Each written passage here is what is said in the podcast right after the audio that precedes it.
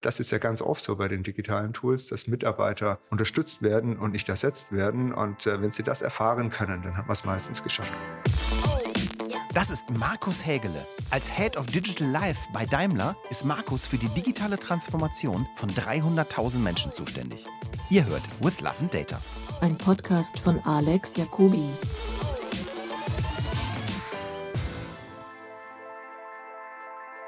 Wir sind ja hier with Love and Data. Mhm. Markus Hegel.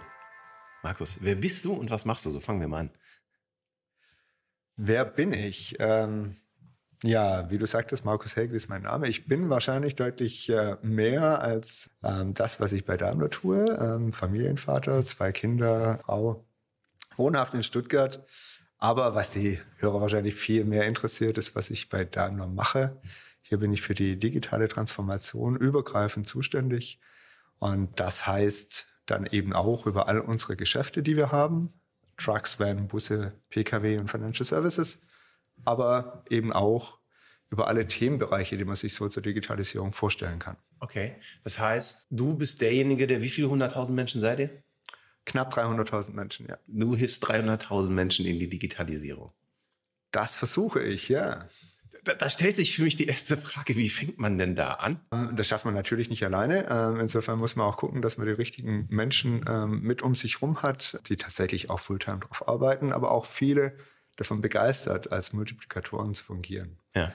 Was, was, jetzt muss man, das, das ist ja so ein bisschen ein Bullshit-Bingo-Begriff Digitalisierung. Mhm. Ne? Also das kann ja immer alles und nichts heißen. Ja. Hast du mal ein Beispiel? Also was bedeutet, muss ich mir vorstellen, dass du derjenige auch bist, der dafür sorgt, dass Touchscreens im Auto landen? Oder geht es um interne Prozesse oder um Allgemeines? Was ist Digitalisierung bei euch, für dich?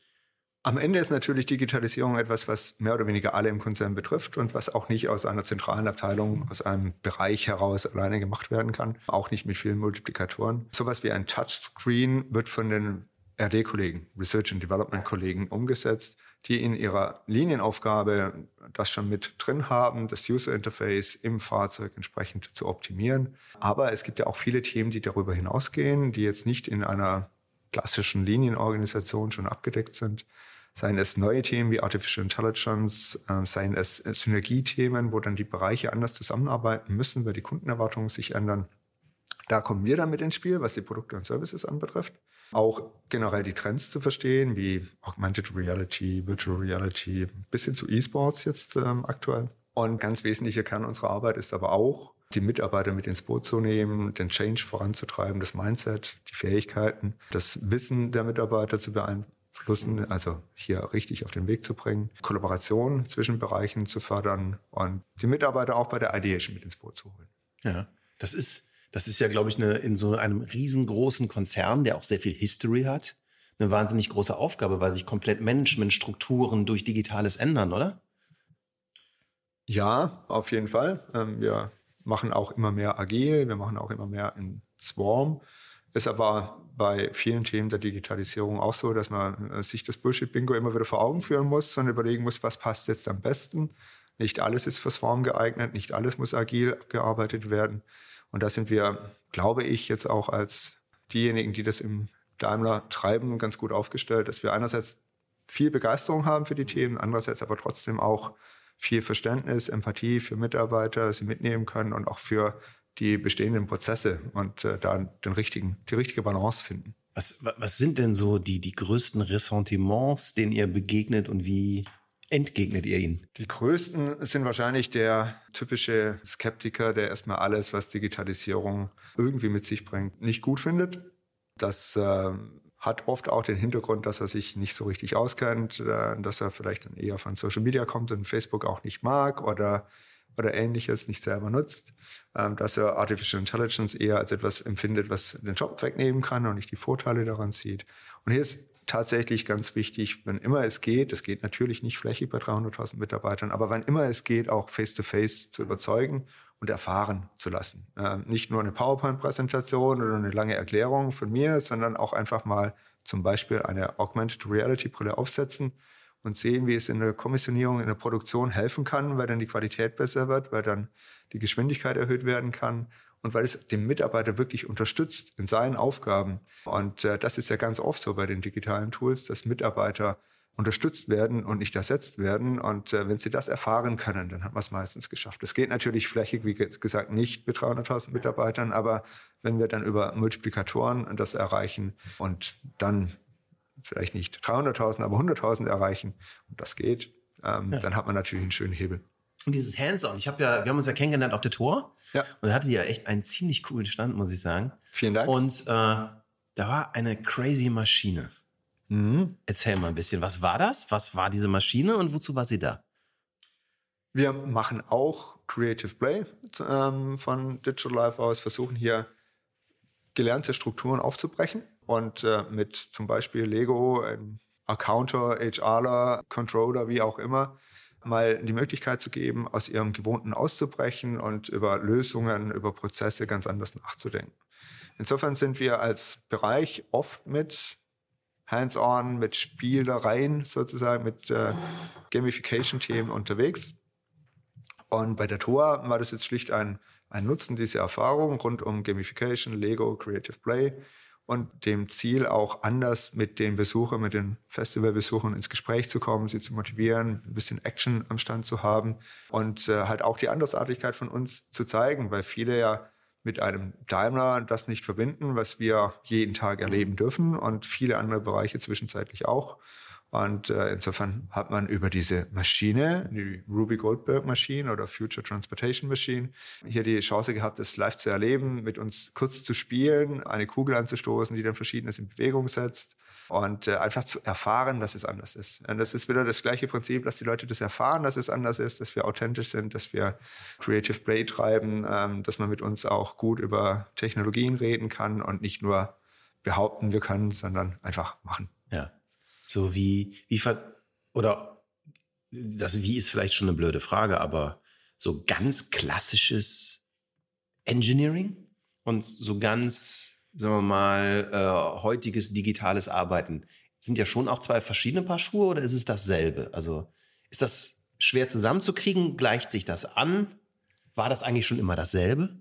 Ich glaube, auch wieder in einem Satz kurz schwer zu beantworten. Natürlich zieht das Digitale in das klassische Engineering immer weiter ein.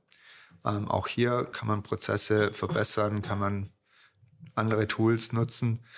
Aber ich glaube, deine Frage zielt auch mehr darauf ab, wie sich dann Arbeitsweisen mit verändern von den Menschen selber. Und da wird sich, sind es, ist es schon unterschiedlich, wird sich immer mehr angleichen, aber muss auch nicht dasselbe werden. Also man muss natürlich auch im, in der Entwicklung andere Qualitätskriterien einhalten, andere Sicherheitsstandards einhalten, als es bei einer Softwareentwicklung für eine App, die jetzt, wo es ähm, auch mal nicht schlimm ist oder nicht so schlimm ist, wenn sie mal eine Stunde nicht funktioniert, ähm, angesetzt werden kann. Also man braucht da auch andere. Das ist dann eine ganz andere Prozesse. Denkweise. Ne? Das ja. Auto darf nicht mal drei eine Stunde oder drei nicht funktionieren. Ne? Nein, und äh, natürlich ist Sicherheit oberstes Gebot. Mhm. Äh, und gleichzeitig jetzt beispielsweise sind wir auch mit selber App-Entwickler von Digital Life sowas wie die Pactress-App, wo man dann die Kofferraumbeladung. Erzähl mal kurz, genau. Die, die, die war auch auf der Tour. Das war, war auch mal, auf der Tour. Dass die Zuhörer genau verstehen, was das macht. Das war nämlich echt eine richtig clevere Idee. Die Idee hatten drei Kollegen aus unterschiedlichen Unternehmensbereichen, die größtenteils was mit Entwicklung zu tun hatten, Ergonomie, aber eigentlich nicht mit dem Bepacken von Kofferraum. Mhm. Und die haben dann äh, auf einem Firmen-Event oder auf einem sogenannten Digital Life Day, einem großen Event äh, mit äh, jetzt 1000 Mitarbeitern, wo man Digitalisierung erleben kann, Marktstände sich anschauen kann, sich von Speakern inspirieren lassen kann. Am Ende des Tages dann aber auch zehn Pitch-Teams sehen kann, haben sie gepitcht ja, vor 1000 Kollegen, vor Herrn Setsche, vor Top-Management. Die Jury hat dann sie als Gewinner auserkoren. Sie haben Geld bekommen, sie haben die Möglichkeit, Zeit einzusetzen und als internes Startup zu fungieren und ihre Idee umzusetzen. Die Idee muss ich aber noch kurz beschreiben, glaube ich. Ja, Idee ist schlicht, wenn man in einen Möbelladen oder in einen Baumarkt fährt und äh, größere Dinge kauft, weiß man ja oft nicht, ob sie nachher in den Kofferraum passen oder nicht tatsächlich durchgängig in den meisten von diesen Läden ist dann auch ein Barcode verfügbar, so dass man über sein Smartphone kurz den Barcode scannen kann und dann angezeigt bekommt in einem 3D-Modell des Fahrzeugs, ob es reinpasst und wie man die Sachen dann stapeln muss. Wenn ich dann doch noch ein Regal zusätzlich kaufe oder einen Tisch oder einen Stuhl, dann weiß ich, äh, jetzt ist genug oder so oder so muss ich stapeln, Rücksitzbank umklappen oder auch nicht. Und äh, ich glaube, das Problem hat jeder schon mal erlebt. Das haben wir jetzt ausgeweitet auf viele Millionen Produkte, wo die, die Abmessungen auch vorhanden sind. Man kann zusätzlich auch äh, Abmessungen mit eingeben, weil sein roter roter Koffer, den man liebt, den nimmt man immer mit, wenn man in Urlaub geht, dann hat man das dann auch automatisch parat. Insofern kann man hier sehr gut auf eine sehr einfache Weise seinen Kofferraum oder Laderaum insgesamt optimieren. Ja. Tolle Idee von den Kollegen, das haben sie umgesetzt, haben es für ein Smart 4 verfügbar gemacht. Toll damals mit Herrn Zetsche auf der IFA gemeinsam auch gelauncht. Das ist natürlich ein schönes Zeichen an die Mitarbeiter der Wertschätzung und steckt wiederum andere an. Und das ist uns von Digital Life so wichtig. Die einzelne Idee ist mal mehr oder weniger wertvoll, ist immer gut, ja, aber dieser Multiplikatoreneffekt, wenn dann auch darüber berichtet wird und die Mitarbeiter sehen, wir bleiben wirklich dran, äh, es wird wirklich was umgesetzt, der Kunde hat einen Mehrwert davon, das ist natürlich ähm, super. Was ich, was ich auch, glaube ich, sehr spannend fand, so ein das ist ja einfach zu bedienen, aber das, was dahinter steckt, also äh, sagen wir mal, solche, solche Solver-Technologien, das ist ja nichts, was man mal so schnell aus Spaß nebenher baut. Nein, ist es und, nicht. Und, und dann habt ihr, wenn ich das richtig verstanden habe, das auch auf andere Geschäftsbereiche ausgeweitet, das Projekt dann, ne? Ja. Ja, zum einen ist eine App-Entwicklung dann natürlich schon etwas Aufwendiges, keine Frage. Und jetzt haben wir hier einen Binpacker-Algorithmus dahinter, Artificial Intelligence, die äh, besonders schnell und nutzerfreundlich gleichzeitig sein soll. Das ist dann schon wirklich richtig viel Arbeit. Das machen wir dann auch zusammen mit Kollegen in Indien, die hier langfristig mit uns zusammenarbeiten. Und selber haben aber auch die AI-Expertise, ähm, das voranzutreiben. Insofern haben wir da eine gute Mischung. Und das hat auch ein Weilchen gedauert, da muss man auch ganz ehrlich sein. Das war jetzt schon äh, zweieinhalb Jahre her, wo wir das gestartet haben. Hätte man vielleicht auch irgendeine Agentur geben können und wäre dann nicht in neun Monaten, sondern in sechs Monaten gelauncht worden, kann sein. Aber ich glaube, ähm, wir haben eine besonders gute Einbindung dann auch in die Linienorganisation und wir haben diese Begeisterung der Mitarbeiter, die das umgesetzt haben und dann auch weitertreiben in andere Unternehmensbereiche, wie du gerade sagtest. Auch jetzt zum Van, ähm, für den WKW, für Logistik, was super spannend ist, kommen wir weg von diesem reinen Kundenorientieren. Äh, natürlich tolle Sache, klar, aber gleichzeitig können wir diese Grundlogik eben auch auf Logistikprozesse anwenden und hiermit auch noch Effizienzen heben gleichzeitig. Insofern schönes Beispiel, glaube ich, in der Digitalisierung oft die äh, Ideen, die ähm, äh, vorangetrieben werden, gar nicht so der Use Case direkt alleine gegen Kunde sind, sondern eine ich nenne es mal Basisidee, Technologieidee, die man dann auch viele andere Bereiche skalieren kann. Nicht nur skalieren über die Kunden, sondern skalieren eben über unterschiedliche Use Cases. Das heißt, spielen so, so Ideen wie Sustainability, die ja durchaus auch einen wirtschaftlichen Aspekt haben kann, auch eine große Rolle dann schon, was Digitalisierungsstrategien angeht? Ja, merkt man an Kleinigkeiten, wie jetzt der letzte Digital Life Day beispielsweise, ist auch unter Sustainability-Gesichtspunkten als Event konzipiert worden, so dass wir alles, was wir da aufgebaut haben, auch wieder nutzen können an anderer Stelle. Aber auch, geht natürlich weit darüber hinaus, das meintest du ja auch mit der Frage, dass wir entsprechende Events, Ideen, Challenges dann auch zu Sustainability dann auch mit vorantreiben. Und ich meine, das ist in Richtung Produkte, ne? Wenn man so eine App entwickelt ja. und noch fünf andere Use Cases findet, muss man sie nicht fünfmal neu entwickeln, ne? Ja. Ja, das auf jeden Fall auch, ja. Diese, diese Digital Life Days, was für, was für eine Rolle spielen die innerhalb deiner Strategie, äh, Digital Life an 300.000 Menschen zu bringen?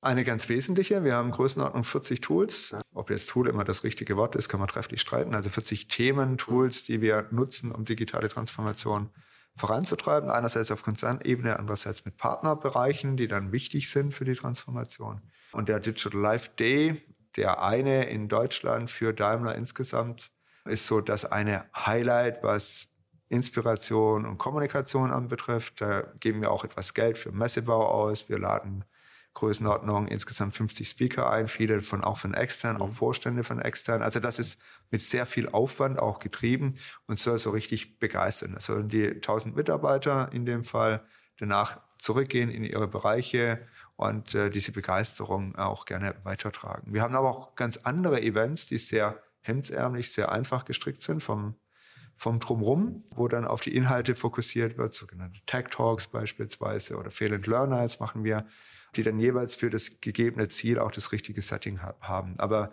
um mal so einen richtigen Big Bang einmal im Jahr zu haben, ist der Digital Life Day super geeignet. Wir machen ihn jetzt zwischenzeitlich nicht mehr nur auf Daimler-Ebene, sondern auch mit unseren Partnern für die jeweiligen Zielgruppen. So war zum Beispiel drei Wochen vor dem Digital Life Day bei Daimler in Deutschland, in Ludwigsburg, mit den 1000 Mitarbeitern, ein Digital Life Day in Indien mit 4000 Mitarbeitern, ganz spezifisch für die Kollegen in Indien und das gleiche Konzept aber wieder genutzt haben, Marktstände, Speaker, Mitarbeiter mit ihren Ideen, zusätzlich mhm. auch Startups mit ihren Ideen. Und ja, das funktioniert super, ähm, funktioniert auch in spezifischen Funktionalbereichen, jetzt wo wir es auch durchführen. Kern ist und bleibt Mindset, Begeisterung ähm, zu wecken bei den Mitarbeitern. Das ist, glaube ich, auch das A und O. Wenn man die Begeisterung hat, dann lernen sie auch und, und äh, eignen sich ist Wissen. Die Selbstmotivation. An. Ja. Ähm, inwiefern hilft denn das, was ihr erarbeitet und einführt, auch, auch bei internationalen Arbeiten? Du hast gerade schon erwähnt, ihr arbeitet viel in Indien. Das ist ja nicht immer einfach, über Grenzen, über Sprach, Kultur und geografische Grenzen hinweg Teams zu führen, oder? Ja, natürlich ist es eine Herausforderung, aber wir sind selber auch sehr international, auch hier in Deutschland. Ich habe eine Kollegin im Team aus China, ähm, eine Kollegin aus Japan, einen Kollegen aus Indien, dem man es auch, ähm, auch deutlich ansieht mit Turban und Turban und Vollbart. Hier in Stuttgart ist noch nicht so gängig und äh, aber sich super auskennt in Indien, Mentalität kennt und natürlich hier jetzt auch bei einer Vorbereitung wie einem Digital Life Day extremst wertvoll ist, keine Frage. Das Schöne an der Digitalisierung ist ja, dass diese Grenzen sich auch auflösen, egal ob es jetzt Landes- oder Bereichsgrenzen oder Hierarchiegrenzen sind. Und äh, es eigentlich ja einfacher wird, hier zusammenzuarbeiten über die entsprechenden Kollaborationstools auf der einen Seite und auf der anderen Seite, wenn man auch die gleichen Themen hat. Weil man auch schnell sieht, dass eine Zusammenarbeit auch Früchte trägt. Ja, wenn jetzt zum Beispiel bei Pactris die Kollegen aus Indien mit uns zusammenarbeiten, haben wir beide einen Mehrwert von, sieht man ganz klar das Ergebnis. Und da, wie gesagt, hilft Digitalisierung eher. Ich glaube, da kann man viel mehr auch Synergien heben, als es bei anderen Themenbereichen möglich ist. Ist das so ein Projekt, was von A bis B geht, oder ist das eher ein ongoing Process, der immer weitergeht? Ich glaube, äh, digitale Transformation ist insgesamt nicht so sehr von A nach B, wie sich das die meisten vorstellen, wie wir es auch manchmal vereinfacht mal darstellen, ehrlicherweise, es wird immer sich weiterentwickeln. Es gibt Maturity, Digital Maturity äh, Entwicklung. Es ist ein Prozess. Es wird sich, glaube ich, auch nie wirklich ein Ziel definieren lassen, weil ähm, das Ziel dann exponentiell sich verändern wird in der Zukunft. Ja, wenn wir uns einzelne Themen anschauen, die uns beschäftigen in der Automobilindustrie, von Connected Cars über autonomes Fahren, über Shared Mobility bis hin zur Elektrifizierung, sind es einzeln schon disruptive Themen. In der Kombination steckt aber noch mal viel mehr Dynamik und viel mehr Herausforderung und Chance für uns drin. Und gleiches gilt auch, wenn man sich Speicherkapazitäten, Artificial Intelligence Algorithmen, Blockchain etc. einzeln anschaut, ist das schon alles äh, sehr beeindruckend, aber das wird sich weiter exponentiell entwickeln, äh, große Veränderungen für uns bringen und es wird immer jemand geben, der das vorantreiben muss, der diese Trend im Auge haben muss und äh, nach neuen Chancen bei diesen Themen auch suchen muss. Insofern keine Transformation von A nach B und fertig, sondern ganz im Gegenteil, die Bedeutung aus meiner Überzeugung heraus wird steigen in der Zukunft. Okay. Wo entwickelt sich denn überhaupt, sagen wir mal, ein vor 20 Jahren klassischer Premium-Automobilhersteller heute hin? Seid, ähm, seid ihr noch Autobauer? Ja, natürlich auch, aber eben auch ein Anbieter von Mobilität in verschiedenste Richtungen. Ähm, und zusätzlich werden auch Services rund ums Fahrzeug, wovon wir neben den Autos auch die Trucks und Bus und so haben, immer bedeutender werden. Da wird sich immer mehr Geschäft auch mit über die Services abbilden. Und wir brauchen natürlich auch immer mehr Menschen, die das beherrschen, die hier das entsprechende Know-how haben, Services auch als Produkt voranzutreiben, zu implementieren und auch zu betreiben, erfolgreich über längere Zeit nicht nur ein POC zu machen, wie wir das oft machen bei Ideation-Themen, wie man es oft sieht bei anderen, sondern auch erfolgreich aus diesem POC weiterführen, in die Umsetzung bringen und betreiben, wie gesagt. Ihr, ihr treibt. Ja, das, ich weiß gar nicht, wo ich das letztens gelesen habe. Das fand ich eine ziemlich crazy Idee, wo irgendwer schrieb, dass viele traditionelle Automobilhersteller die Gefahr laufen, Zulieferanten für Mobilitätsanbieter zu werden. Dass sich dieses ganze Verhältnis komplett flippen wird, war zumindest die These, die ich da gelesen habe. Gibt unterschiedliche Thesen, ja, liest man immer wieder, liest jetzt auch, wie, wie toll wir als Automobilindustrie insgesamt es schaffen, dann doch auch das Fahrzeug zu digitalisieren. In unserem Fall zum Beispiel jetzt in der A-Klasse das sogenannte MBUX ähm, eingeführt haben, ein neuer Interface für die Kunden, wo man dann auch über Sprachbedienung ganz anders interagieren kann, wo dann das Auto auch weiß, was gemeint ist. Wenn man sagt, mir ist kalt, dann wird automatisch schon die Heizung höher gestellt und ähnliches. Also da sind wir, glaube ich, auch auf einem guten Pfad. Nützt ihr dann Spracherkennung von Google oder Amazon oder? Na, selber. Eine eigene, okay. Ja. Warum? Oder mal ganz Das- unverschämt gefragt, habt ihr eine Chance? Oder seid ihr vielleicht die, die eine Chance haben? Also, das Ja. ist ja eine, eine unglaubliche Riesenaufgabe, eine Spracherkennung zu entwickeln. Wir zeigen ja auch, dass es geht Ja. ähm, mit MBUX und ich glaube auch die Anforderungen sind spezielle. Ja. Und äh, wir müssen natürlich auch gucken, dass wir unseren Kunden das Beste bieten, was sie erwarten und das auch mit Umgebungsgeräuschen und mit den Anforderungen, Bedürfnissen, die man rund um Mobilität hat, was dann halt auch ideal funktioniert. Insofern, ja, glaube ich schon. Ist Und- es auch ganz klar eine Sache, nicht von GAFAs sich abhängig zu machen? Ähm, auf jeden Fall muss man schauen, dass man unabhängig bleibt. Ähm, das, äh, wir sprechen oft von dem Konzept der Frenemies, dass es äh, gewisse Bereiche gibt, wo man dann zusammenarbeitet, aber entsprechend ge gewisse Bereiche natürlich, wo man auch Wettbewerber ist. Und das muss man fein austarieren. Ja. Ich weiß, wir haben uns ja auch auf der Tour kurz über What Three Words unterhalten, Ja. was ich ja wirklich faszinierend fand. Das ist auch im Prinzip jetzt ge gehört zu Daimler oder, oder zumindest anteilmäßig oder habt Ja. ihr es komplett gekauft? Ja, nein, sind beteiligt, Ja. ähm, war auch Teil der sogenannten Startup Autobahn. Ähm, ein von unseren Programmen, um mit Startups zusammenzuarbeiten. Ein typisches Accelerator-Programm, wo man dann über mehrere Monate unterstützt wird, ein Demo-Day gibt und, und so weiter. Und äh, ist eine aus meiner Sicht fantastische Idee, die Welt zu kategorif- kate Kartografieren? Dankeschön. Äh, kartografieren auf äh, der Ebene von Quadraten mit jeweils drei mal drei Meter und äh, das mit drei Worten zu erfassen, sodass man, wenn man jetzt Tisch, Stuhl, Poster sagt, ganz klar, das einem Square von drei mal drei Metern irgendwo auf der Welt zugeordnet ist. Und so halt auch navigieren kann bei großen Gebäuden, wie jetzt hier in Berlin, wo man oft nicht weiß, wo ist eigentlich der Haupteingang, oder eben ähm, in, bei langen Straßen oder in Gegenden, wo es überhaupt keine Straßennamen und Hausnummern gibt, insbesondere auch äh, zum Beispiel in Afrika oder in Asien oftmals vorzufinden. Und das ist natürlich eine, eine tolle Erleichterung, zum Beispiel auch für Rettungskräfte, wenn sie schnell jemanden finden müssen oder oder. Also es ist ein breites Spektrum von sich auch privat im Park treffen können, bis hin zu Rettungskräften schneller den Weg ebnen. Insofern tolles Thema und wir haben es integriert in unsere A-Klasse, sodass man jetzt auch hier navigieren kann im Fahrzeug über Watch Free Words Adressen und wird auch bei vielen Menschen, die ich kenne, sehr gut angenommen. Ist das etwas, wo ihr sagen würdet, auf Dauer ist das sozusagen ein Produktvorteil von Daimler oder ist durchaus denkbar, dass das auch in einem BMW und in einem VW mal eingebaut wird? Das ist durchaus denkbar. Das ist auch allgemein zugänglich. Man kann die App auch einfach runterladen und auch so jederzeit nutzen, unabhängig von Mercedes.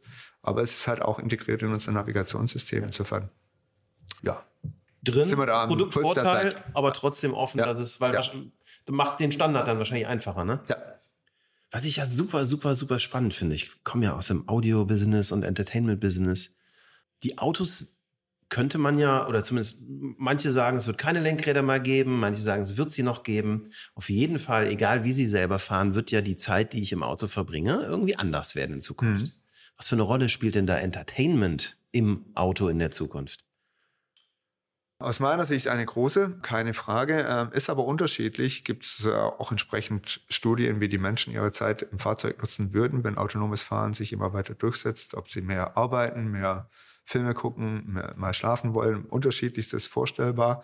Ich persönlich würde arbeiten, äh, so langweilig bin ich. Ähm, und insbesondere wenn es ums Pendeln geht, bin ich ja dann schon in dem Modus, auf dem Weg zur Arbeit oder kommen von der Arbeit und noch irgendwas äh, vorbereiten zu wollen zum Beispiel.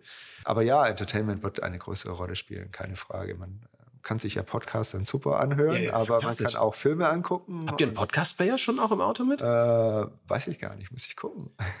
Oder ist es so, dass das Smartphone als Control Center auch integriert wird ins Auto? Also dass man sagt, okay, ich habe meinen Podcast in meinem Smartphone mit, also Ja, das geht natürlich auch, ähm, keine Frage. Aber ähm, es gibt auch Dinge, die man besser ins Auto mit integrieren kann. Navigation ist ein äh, klassisches Beispiel, geht auch über Smartphone, aber wenn man es dann entsprechend ins Fahrzeug integriert hat, kann man das auch im Head-Up-Display sehen und vieles anderes mehr und bringt dann natürlich auch wieder spezifische Vorteile.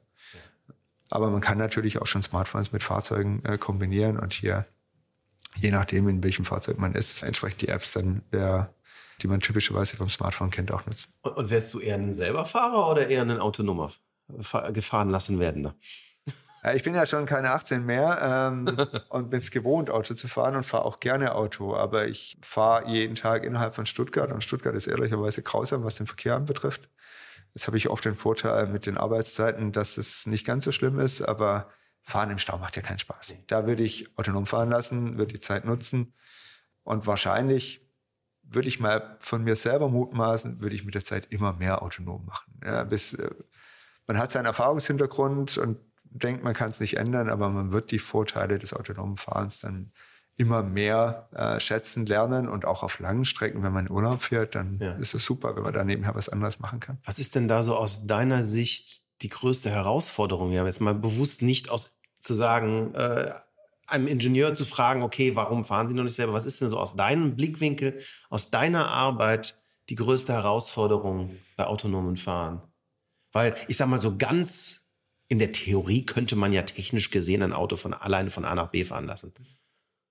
Es hat natürlich neben den äh, technischen Themen, äh, was dann auch wiederum mit äh, Umwelteinflüssen zu tun hat, auch zum Beispiel äh, legelseitig ähm, Themen, die zu klären sind.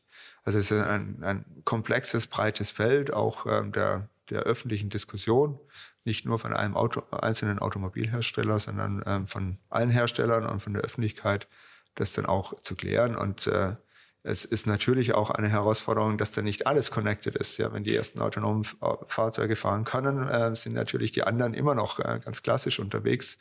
Und insofern ist neben der rein technischen, dass ein einzelnes Auto bei jeden Umwelteinflüssen fahren kann, dann das gesamtgesellschaftliche und das legal und das ethische Thema ein, ein großes. Ich habe letztens einen total verrückten Vortrag gehört, wo es darum ging, dass jemand fragte oder, oder zeigte, wie an einer Kreuzung der Verkehr nur deshalb funktioniert, weil die Menschen sich nicht an die Regeln halten. Und er sagte, wenn die sich jetzt an die Regeln halten würden, hätten wir jetzt zehn Kilometer Stau oder fünf, keine Ahnung, wie viel das war. Ja.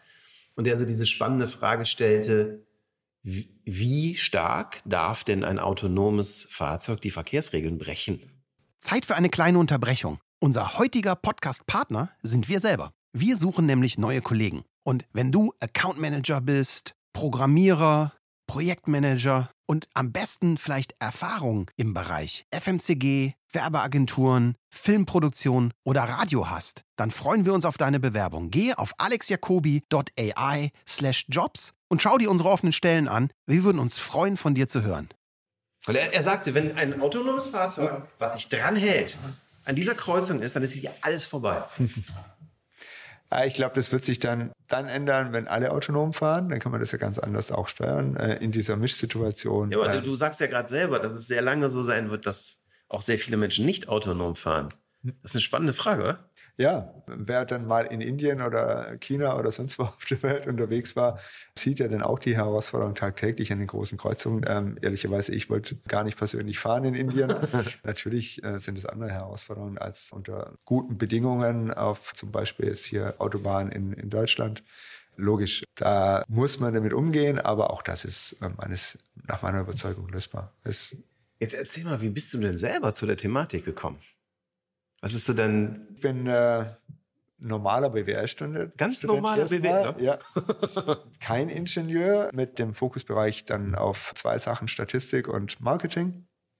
Und das hat mir auch immer wieder gut geholfen. Ähm, einerseits mit Zahlen, Daten, Fakten umgehen zu können, auch dann im digitalen Kontext mit so etwas wie Big Data, Artificial Intelligence etc. Andererseits aber auch äh, Kommunikation mit auf den Weg genommen zu haben. Und äh, das hilft natürlich auch, wenn es darum geht, Menschen mitzunehmen, zu Multiplikatoren zu machen, eine Marke aufzubauen, Begeisterung zu schaffen. Und das konnte ich im Marketingbereich erstmal gut machen, ähm, beides nutzen. Mercedes-Benz Pkw, Marketing dürfte hier Produkte mitgestalten und die Kundenmeinung mit in die Produktentwicklung einfließen lassen. Ein Traumjob für einen Marketer, das Gesamtportfolio hier auch mitgestalten äh, zu können und über verschiedene andere Stationen jetzt eben seit schon sieben Jahren in diesem digitalen Kontext, was verdammt lange ist. Was mir aber immer noch immens viel Spaß macht, das ist ein Traumjob aus meiner Sicht. Man kann extrem viel gestalten, extrem viel Neues auf den Weg setzen. Und äh, ich glaube auch insgesamt in der Automobilindustrie sind wir in einer ganz besonderen Zeit, weil sich eben so viel verändert. Und äh, wenn man da auch Gestaltungswillen hat, ähm, ist es eine einmalige Chance. Hm ich, ich glaube, was auch immer sehr spannend ist, ohne jetzt zu sehr in, in, in Jura zu gehen oder, oder in, in, in, in juristische Fragen zu gehen, ist ja, ist ja immer die Sache, wenn so viel Neues entsteht und, und eine Gesetzgebung noch gar nicht mitkommt, ne? dann ist sowas wahrscheinlich auch eher der Innovationsbremser, als dass die Ingenieure nicht schnell genug die guten Ideen umsetzen, oder? Das ist auf jeden Fall ein Thema, insbesondere wenn es um Services und äh, App-Entwicklung und Artificial Intelligence und ähnliches geht. Trotzdem ähm, muss man auch hier in Zusammenarbeiten mit den Ligekollegen, muss sich natürlich an die rechtlichen Vorschriften halten. Und es hat ja auch immer einen Hintergrund. Was war denn so dein heftigstes, coolstes, krassestes digitales Erlebnis, an das du dich erinnern kannst? Wo du, gab es für dich so einen Moment, wo du mal gesagt hast, boah. Ich weiß gar nicht, ob es so das eine einmalige gibt, aber vielleicht so ein bisschen in die Richtung. Ähm, ich bin immer wieder fasziniert, wenn ich in China bin und sehe, wie die Gesellschaft in China die Digitalisierung angenommen hat, wie sie Tencent, WeChat also ganz selbstverständlich nutzt, wo wir in Deutschland meilenweit davon weg sind auch mit einer höheren Selbstverständlichkeit, als jetzt der typische Amerikaner für mich die digitalen Tools nutzt. Ist ja auch immer so die Diskussion, ist Silicon Valley das A und O der Digitalisierung mhm. ähm, oder gibt es auch andere Orte auf dieser Welt? Da schon vor Jahren ähm, erlebt zu haben, wie man im Restaurant bestellt, ohne dass der Kellner überhaupt an den Tisch kommt ähm, und bezahlt, ohne dass der Kellner kommt und das Geld untereinander aufteilt und das Taxi kommt und so weiter und so fort. Also diese ganze, ich nenne es jetzt mal Customer Journey, ähm, für den normalen privaten Konsum abgedeckt ist, das ist schon beeindruckend, keine Frage. Ein, einer meiner Kollegen lebt auch in Hanoi und er erzählt mhm. mir immer, dass wenn er am Wochenende irgendwie mal rausfährt, sieht er einen, sieht er einen äh, Bauern auf dem Eselskarren mit einem Galaxy S78, keine Ahnung, wie die heißen, ja. aber mit und das ist so eine totale Koexistenz von, von unglaublichem Hightech und ganz traditionellem Leben gibt, was bei uns überhaupt nicht zusammenpassen würde. Ja, auf jeden Fall, aber das ist ja das Tor zur Welt und sie überspringen ja damit auch andere Technologien. Äh, natürlich für die Menschen aus meiner Sicht eine tolle Sache. Mhm. Es ist ja auch eine Durchdringung, just dann wiederum von WeChat zum Beispiel, die man sich hier auch gar nicht vorstellen könnte. Dass es wirklich jeder auch nutzt, auch ländlich, auch ältere Menschen, jüngere Menschen, gleich welchen Hintergrund man hat. Man kann sich hier mit allen austauschen. Das ist schon Jetzt sagst ja. du, du machst das seit sieben Jahren. Ja. Das sind ja im Prinzip fast fünf Mursche Cycles. ja, hat sich auch viel verändert in der Zeit, keine Frage. Jetzt lass uns nochmal fünf Mursche Cycles weiterdenken. Traust du dich da überhaupt eine Aussage zu machen? Schwer. Ähm, äh, Zwischenfrage, sind wir heute da, wo du damals dachtest, dass wir hinkommen werden? Natürlich wusste ich nicht, wo wir da genau stehen werden. Wir haben damals äh, 2011 äh, die ersten iPads im Konzern genutzt. Da sind gerade mal ein paar Monate vorher eingeführt worden. Da konnte sich noch niemand vorstellen, wie das gängig wird, wie wir anders arbeiten ähm, und vieles, vieles anderes mehr so weise bin ich dann doch nicht. Mhm. Vielleicht konntest du das. Du bist, ja? nee, du bist wahrscheinlich Aber, so weise, dass du dich zu keiner Aussage hinreißen lässt. ja, ich, ich glaube, die Vorstellungskraft reicht nicht in vielen Bereichen und in vielen Bereichen ähm, aus meiner Erfahrung wird dann sprunghaft übertrieben. Ja, also um ein Beispiel mitzugeben, wenn man früher mal Menschen fragte, äh, wie soll das Auto in zwei Jahren aussehen, dann kriegt man auch marginalste Veränderungen und dann springt man weiter und fragt sie wie in fünf und dann sprechen sie alle vom fliegenden Auto und das vor 20 Jahren. Ja, also das ist, ist für, fällt Menschen immer wieder schwer, die richtige Relation zu Das ist das schnellere Pferd dann, ne? Ja, erstmal. Ja. Bei Digitalisierung ist, wie vorhin auch gesagt, es wird so exponentiell sich weiterentwickeln und wir leben gleichzeitig in einer Industrie mit extremen Veränderungen, mit autonomem Fahren, man muss ja schon davon hatten, dass wir nochmal sieben Jahre in die Zukunft ähm, ich werde dann vielleicht tatsächlich mein Buch lesen und werde aber gleichzeitig immer noch äh, Digitalisierung irgendwie mit vorantreiben, weil das immer noch an Bedeutung weiter gewinnen wird. Ja, also ich interessiere mich ja extrem für das Thema äh, Emotionalität versus Rationalität. Mhm. Ne? Äh, maschinelles versus menschliches. Das heißt das ja auch Love und Data. Was ich auch immer sage, also ich behaupte zum Beispiel, dass Maschinen niemals kreativ werden, also in den nächsten fünf Jahren. Ich würde mich auch niemals trauen, äh, zu sagen, ich habe keine Ahnung, was in fünf Jahren ist. Was ich persönlich, glaube ich, für mich weiß und immer wieder extrem spannend finde, ist so die Tatsache, dass sehr viele Leute, die nicht täglich, wie wir beide mit dem Thema zu tun haben, es völlig missverstehen.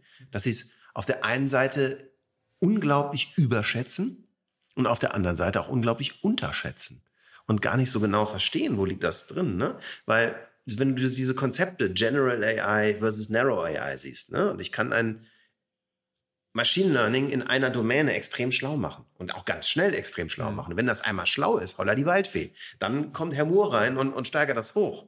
Ich glaube, ja. was viele Leute nicht verstehen, ist, wie stark wir von verschiedenen Domänen als Menschen geprägt sind, die, die wir verstehen. Ne? Und das Spannende ist, das Trainieren der Domänen ist ein sehr linearer Prozess. Und ich glaube, das wird für mich, das wird noch sehr, sehr, sehr lange dauern, äh, bis der Prozess der, der, der, des Verständnisses der Umwelt digitalisiert ist, oder? Ja, das ähm, finde ich ernst gemeint, hast du gerade äh, sehr gut beschrieben. Ich habe da jetzt auch immer wieder Diskussionen, auch nicht nur im Business-Alltag, sondern auch privat irgendwo, ja. ähm, die das äh, in die Richtung gehen, ähm, wo die Aufteilung auch von mir immer wieder mit leicht anderen Worten versucht wird wiederzugeben. Ja, das ähm, wie du sagst, einerseits ähm, kann man extrem gut ganz spezifische Use Cases trainieren, auch einen Friseurtermin zu vereinbaren ähm, ja. geht, ja, ähm, aber dann kommen andere Kulturen rein. Ähm, in Indien macht man dann halt keine Termine beim Friseur oder kommen Umgebungsgeräusche rein oder oder, wo es dann wieder schwer wird, wo dann auch noch viel Arbeit für diesen Use Case erfolgen muss, dass er wirklich in der Breite richtig mhm. ähm, funktioniert. Aber dann sind wir immer noch weit weg von einem allumfassenden, ähm, äh, intelligenten, äh, wie auch immer ich nenne es. Ja, ich meine, ich kann ja wunderbar auf Katzenbilder trainieren ja. und auf Hundebilder trainieren. Ja. Aber wenn ich eine Banane da reinhalte, das ist eine Nicht-Katze, Nicht-Hund. Ja. Auf der einen oder, Seite. Oder noch schlimmer, es ist eine Katze. Ja, ja oder auch, das. Auch das passiert ja immer wieder mal, äh, was uns Menschen dann nie passieren würde. Auf der anderen Seite, was ich mal so ein ganz plastisches Beispiel finde. Ich habe zum Beispiel, ich habe eine Vergangenheit als Musikproduzent in meinem Vorleben. Äh, wir sind jetzt hier in Berlin, es ist Freitag. Ich könnte mich ja jetzt heute Abend mit Freunden treffen. Wir könnten feiern gehen bis morgen früh und ich würde mit einem unfassbar schlimmen Hangover im Hotelzimmer sitzen, meinen Laptop aufmachen ja.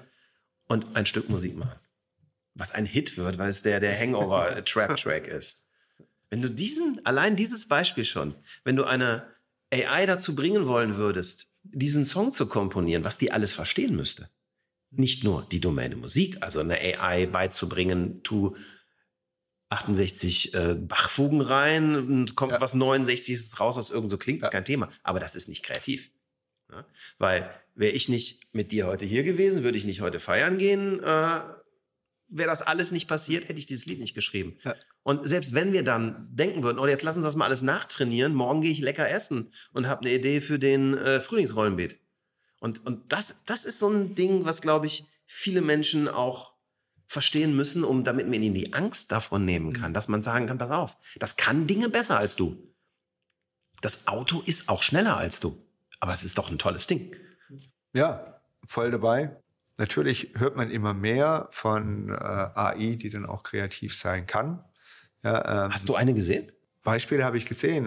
Für mich ist dann immer die Frage, was ist Kreativität? Also es ist, ist dann just so, wie du es auch beschreibst, auch ein Musiker, der dann die AI hat selber spielen lassen.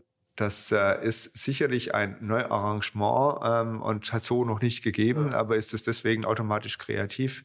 Für mich erstmal nicht. Für mich ist ja immer noch auch eine Vorgabe mit dabei, was die Maschine jetzt tun soll und kann nach meinem Verständnis jetzt nicht spontan dann andere Einflüsse mit verarbeiten und vielleicht tatsächlich den nächsten Hit schreiben, so wie du es gerade auch beschreibst. Ich, ich versuche es immer zu erklären als die absurde Transferleistung. Also es ist für mich. Ich glaube, da gibt es auch keine, nicht die eine Antwort drauf. Also es trifft's gut, aber ähm, es muss nicht immer absurd im Sinne von, äh, wie ich jetzt das Wort absurd interpretieren würde, sein. Es ist so, ist natürlich ja. ein bisschen. Äh auch bei uns, wenn es jetzt ums nächste Automobil geht und das Design für das nächste Automobil, tue ich mir schwer vorzustellen, dass es eine AI leisten kann, sondern da muss immer noch diese Kreativität von Menschen mit rein, die dann ab von dem bisher Gelernten halt nochmal eine zusätzlich neue Idee haben, zusätzliche Rahmenbedingungen mit bedenken.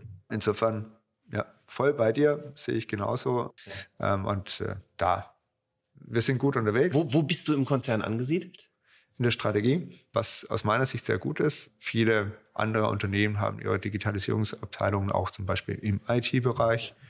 Und die IT-Kollegen sind natürlich total wichtig für die digitale Transformation. Aber wir haben es ganz gezielt in die Strategie damals gesetzt, weil es aus unserer Sicht alle Unternehmensbereiche umfasst. Hm. Nicht nur IT, sondern auch RD, auch Marketing, auch Vertrieb und so weiter und so fort. Und weil oftmals bei Digitalisierung äh, zwar der Link zur IT da ist, aber die größere Herausforderung nicht die Tools und die IT-Infrastruktur, sondern das Mindset und die Kultur sind. Und das trifft halt auf das Thema Enterprise Social Network genauso zu. Also ich glaube ja, dass das ein soziales Problem ist, Digitalisierung. Digitalisierung. Also der technische Aspekt ist sehr einfach. Ja. Das ist ein bisschen sehr, sehr, sehr, sehr runtergebrochen, aber die technischen Herausforderungen, dafür existieren definitiv Lösungen. Ja. Ich nur, ich bin prinzipiell bei der Aussage nur mit dem Wort Problem habe ich mich schwer getan. Ich glaube, es ist auch eine soziale Chance. Okay. Wir sprechen auch immer davon, dass äh, wir Digital Life so definiert haben, dass wir den Menschen in den Mittelpunkt setzen. Er auch der Dreh- und Angelpunkt für den Erfolg des Ganzen ist und nicht so sehr die Technologie. Also da voll bei dir. Aber nehmen wir das Thema Social Intranet und äh, Enterprise Social Networks. Das ist eine Riesenchance, dass die Menschen hier zusammenarbeiten. Das ist eine Riesenchance, dass du dir auch Gehör verschaffst, dass du deine Ziele besser erreichst, weil dich andere mit unterstützen, wenn du diese Chance nutzt für dich. Ja, wir haben zum Beispiel neben dem ja immer noch in der Basis toolbasierten Social Intranet auch das äh, die Methode Working Out Loud, die wir treiben im Konzern, die dann mit IT gar nichts mehr zu tun hat, was ich kann ich ja kurz umreißen vielleicht ganz schnell umrissen. Fünf Menschen, die sich nicht unbedingt kennen, finden zusammen zu einem sogenannten Circle und unterstützen sich zwölf Wochen lang eine Stunde die Woche in der individuellen Zielerreichung. Also ich will mein Englisch verbessern, du willst ein Netzwerk in Italien aufbauen, der nächste will einen Doktor schreiben oder ähm, Karriere machen oder oder. Also es, es kann so businessbezogen, soll auch businessbezogen sein, aber nicht unbedingt mein spezielles Projekt, an dem ich arbeite, ja, sondern eine Weiterentwicklung zum Beispiel. Ja. Und äh, dadurch, dass du mir gute Tipps gibst, äh, wie ich jetzt meinen Artikel schreibe oder mein Englisch verbessere, äh, ein Netzwerk hast, äh, mich coachen kannst, mir offen Feedback geben kannst, wie auch immer, werde ich über die zwölf Wochen mein Ziel im Normalfall auch erreichen. Und dadurch erfahre ich den Mehrwert, offen auszusprechen, was ich gerne erreichen möchte und mich auf andere Menschen zu verlassen, ihre Hilfe anzunehmen, ein Netzwerk aufzubauen, eine Vertrauensbasis. Und meistens wirken diese Circles auch über diese zwölf Wochen hinaus weiter und helfen dann auch für andere Businessaufgaben. Und insofern, da stecken auch viele soziale Chancen drin. Und insofern würde ich das nicht als Problem beschreiben. du hast mich gerade erwischt, weil ich, wenn du das so sagst, glaube auch ganz fest daran, dass sehr viel negative Grundstimmung aus der Tech-Szene den nicht so technisch Firmen entgegen strömt, was völlig unangebracht ist, weil ein Nicht-Techniker hat nicht die Verpflichtung, Technik ins, im Detail zu verstehen. Hm. Und äh, wenn man den, insofern bin ich da auch ganz bei dir, wenn man den User als Problem sieht, kommt man zu anderen Lösungen, als wenn man eine Chance sieht. Also erwischt 1 zu 0 für dich. ja, alles gut. Markus, vielen Dank. Wir sind eine Stunde dran. Das war ein spannendes Gespräch. Und die Stunde schon voll? Wir sind schon ja. eine Stunde voll. Und äh, ja, ich finde es ziemlich spannend und cool zu sehen, wie das in der eben. Ich, ich kenne die Aufgabe mit 30 Mann, du hast sie mit 300.000. Respekt, vielen Dank. ähm, ja, aber dafür habe ich ja viele Mitstreiter und das ist auch total wichtig. Ähm, du hast ja ähm, vorhin auch, haben wir es ja kurz davon, nicht nur die, die auch wirklich Digital Life betreiben, sondern die, die auch als Multiplikatoren unterwegs sind und viele, viele ähm, Followers und Fans, äh, das sind viele tausend jetzt zwischenzeitlich, die das auch mit vorantreiben. Und äh, da bin ich super glücklich drum, weil sonst könnte man das auch nicht schaffen. Ja. Und ich würde sagen, lass uns mal jeden Moorcycle ein Bier trinken gehen. das können wir gerne machen. Ciao. Ja. Das war With Love and Data mit Markus Hägele, Head of Digital Life bei Daimler. Wenn euch diese Episode gefallen hat, geht zu iTunes, bewertet uns mit 5 Sternen und hinterlasst einen Kommentar. Wir freuen uns auf eure Nachricht.